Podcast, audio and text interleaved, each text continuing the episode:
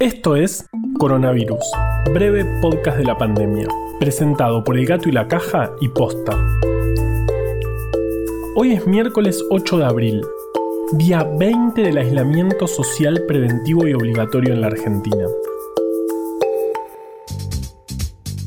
¿Ustedes sienten que el aire está menos contaminado? Yo desde mi ventana veo el cielo mucho más claro. Capaz es su gestión, pero estamos viendo niveles de contaminación ambiental espectacularmente bajos. Eso sí, hay que aguantarse la tentación de salir a respirar ese aire, sobre todo ahora que parece que el aislamiento se va a extender. Veámoslo con optimismo, cuando podamos salir, el aire va a estar más limpio aún.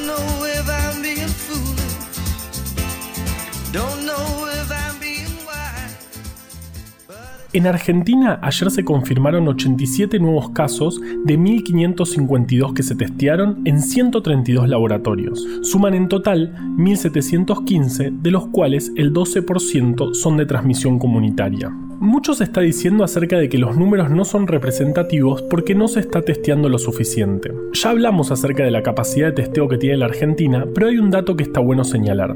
Actualmente se están haciendo más test que antes, con 132 laboratorios procesando más de 1.500 muestras por día. Y aún así, no vemos que el número de infectados nuevos por día suba. Fluctúa dentro de valores relativamente estables y eso es muy bueno. Claro que, si rompemos la cuarentena, se puede ir todo al demonio. Pero por lo pronto, este dato nos sirve para saber que venimos bien.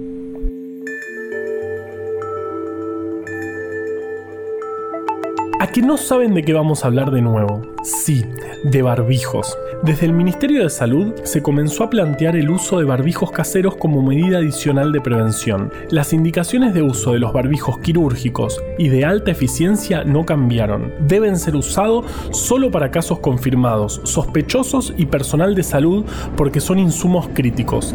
¿Se está escuchando el helicóptero? Su servidor Arnie Pie en Arnie desde el cielo. Está lleno de nieve, veo todo blanco. ¿Condiciones para los esquiadores? Auxilio, auxilio, nos estrellamos con la montaña. Dígale a mi esposa. Buen chiste, ¿eh?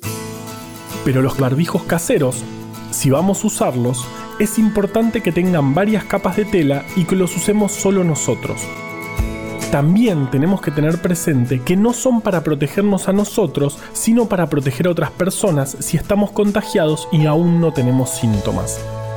Lo más importante es que no reemplazan las otras medidas. Ahora vamos con Vale, que tiene una data increíble.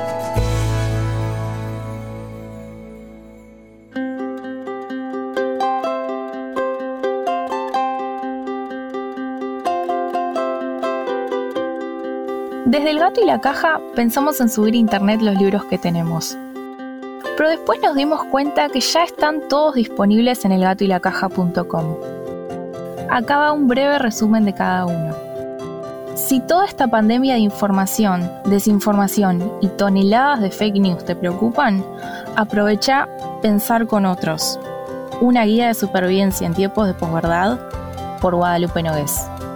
Si te inquieta el aumento en el consumo de sustancias en los últimos días, propio o de conocidos, podés consultar un libro sobre drogas. Si extrañas viajar, podés hacerlo a través del breve Atlas Anecdótico de la Ciencia. Lo escribió Juan Manuel Carballeda, que dicen que tiene un podcast que está buenísimo. La verdad, ni idea. Y si toda esta situación estimuló tu glándula de la distopía, puedes desconectar con los cuentos de ciencia ficción de simple e imperfecto escrito por Juan Cruz Balián. Todos estos libros están disponibles en elgatoylacaja.com, pero también en formato físico y en forma de ebooks. Comprarlos es una forma de ayudar a que sigamos compartiendo más ciencia en lugares. Además, si te gusta lo que hacemos, sumate a bancar en elgatoylacaja.com barra bancar. Soy Valeria Sanabria y con el frío el armario se pone cada vez mejor.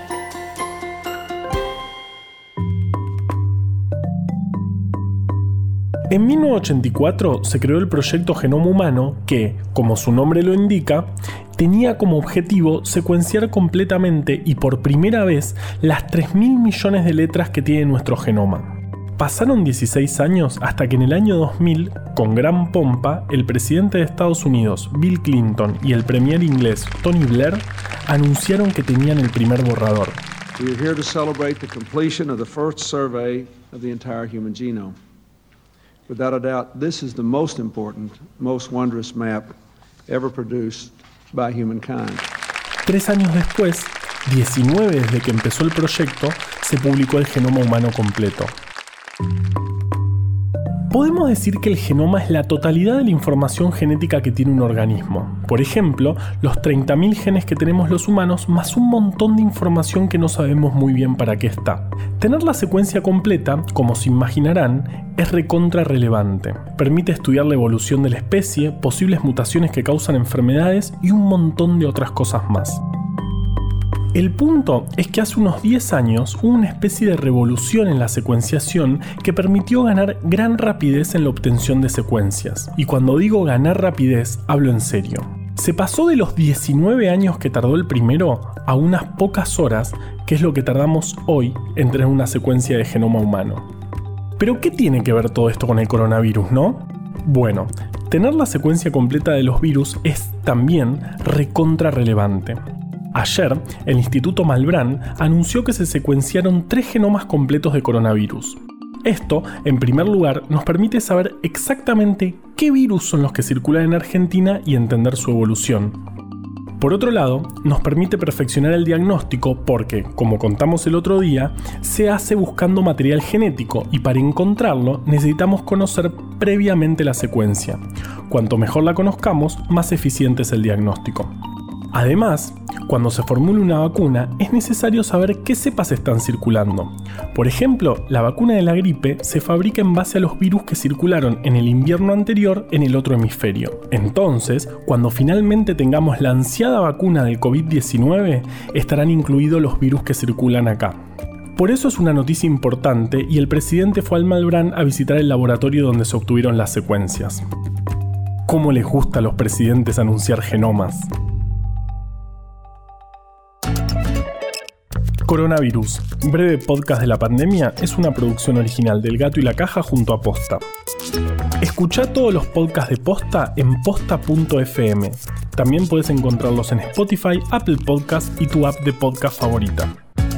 En la coordinación general de este podcast estuvo Nahuel Ugacio. Me acompaña con los consejos Valeria Sanabria. Producción por posta Luciano Banchero y Diego del Agostino. En la edición, Leo Fernández. La identidad visual del podcast es de Belén Kakefuku. Este episodio fue escrito por Juan Cruz Balián, Valeria Sanabria, Ezequiel Calvo y por mí. Yo soy Juan Manuel Carballeda.